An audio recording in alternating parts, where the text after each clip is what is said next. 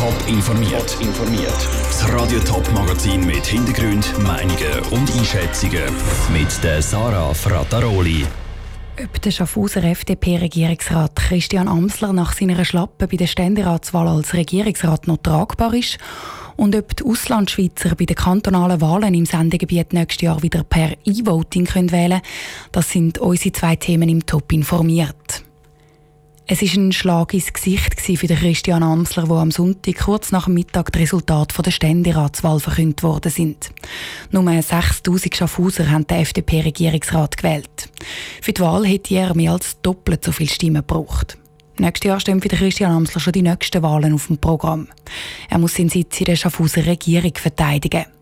Ob der Christian Amsler nach dem katastrophalen Wahlergebnis vom Sonntag im Schaffhauser Regierungsrat überhaupt noch tragbar ist, der Raphael Wallimann hat Schaffhausen angefragt. Heute war der Christian Amsler telefonisch nicht erreichbar. Gewesen. Am Sonntag hat es nach den Wahlen aber so getönt. Da muss man auch ein bisschen staatsmännisch tragen. Ich, Sie sehen, ich habe beide Schuld, aber es ist nicht ganz einfach, an dem sonnigen Herbsttag jetzt den Verdikt entgegenzunehmen. Ob er bei den Regierungsratswahlen nächstes Jahr antritt, hat er noch offen gelassen. Und nicht nur ein schlechtes Resultat bei den nationalen Wahlen macht dem Christian Amsler Sorgen.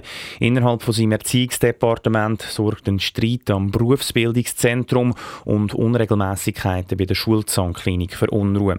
Trotz all dem Gegenwind ist für Beat Hedinger, FDP-Fraktionschef im Kantonsrat, klar. Jawohl, der ist absolut tragbar. Ich glaube, er hat es in der letzten Zeit, dass er einen guten Job macht, auch wenn er in gewissen Dossiers unter Druck geraten ist. Er hat aber auch schwierige Dossiers, wo er aber nicht verantwortlich ist zu 100 Prozent, was da drin passiert ist. Und aus dem Grund auf jeden Fall ja tragbar auch weiterhin. Dass der Christian Amsler angeschlagen ist, ist auch den anderen Parteien nicht entgangen. Die SP ist im Kanton Schaffhausen zweitstärkste Kraft und stellt darum schon lange Anspruch auf einen zweiten Regierungssitz.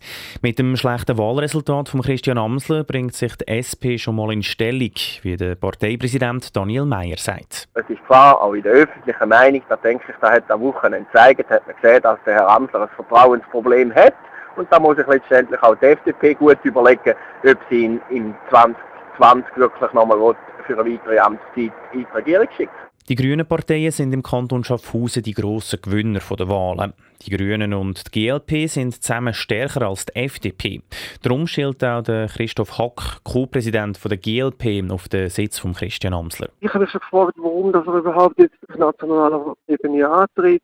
Ich weiß nicht, warum das die FDP überbracht hat, wo wirklich schon angezählt und angeschlagen ist. Ich denke, es hätte mehr Ruhe drin gegeben, wenn man die anderen gebracht hätte und sich der Landtag kann auf seine Probleme in seinem Departement konzentrieren. Ob die grünen Parteien einen gemeinsamen Kandidat für die Regierungsratswahlen aufstellen, ist noch nicht klar, ergänzt der Christoph Hack.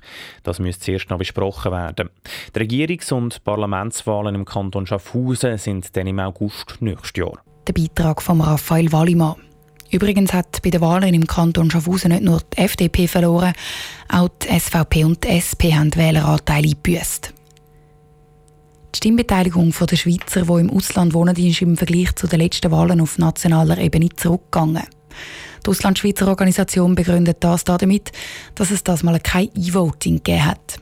Ob das E-Voting bis nächstes Jahr, wenn gerade in drei Kantonen im Sendegebiet kantonale Wahlen anstehen, wieder parat ist, der Niki Stettler hat nachgefragt. Bei den Wahlen 2015 hat man in verschiedenen Kantonen online wählen. Seit diesem Jahr ist das aber nicht mehr möglich, weil die Systeme zu wenig sicher sind.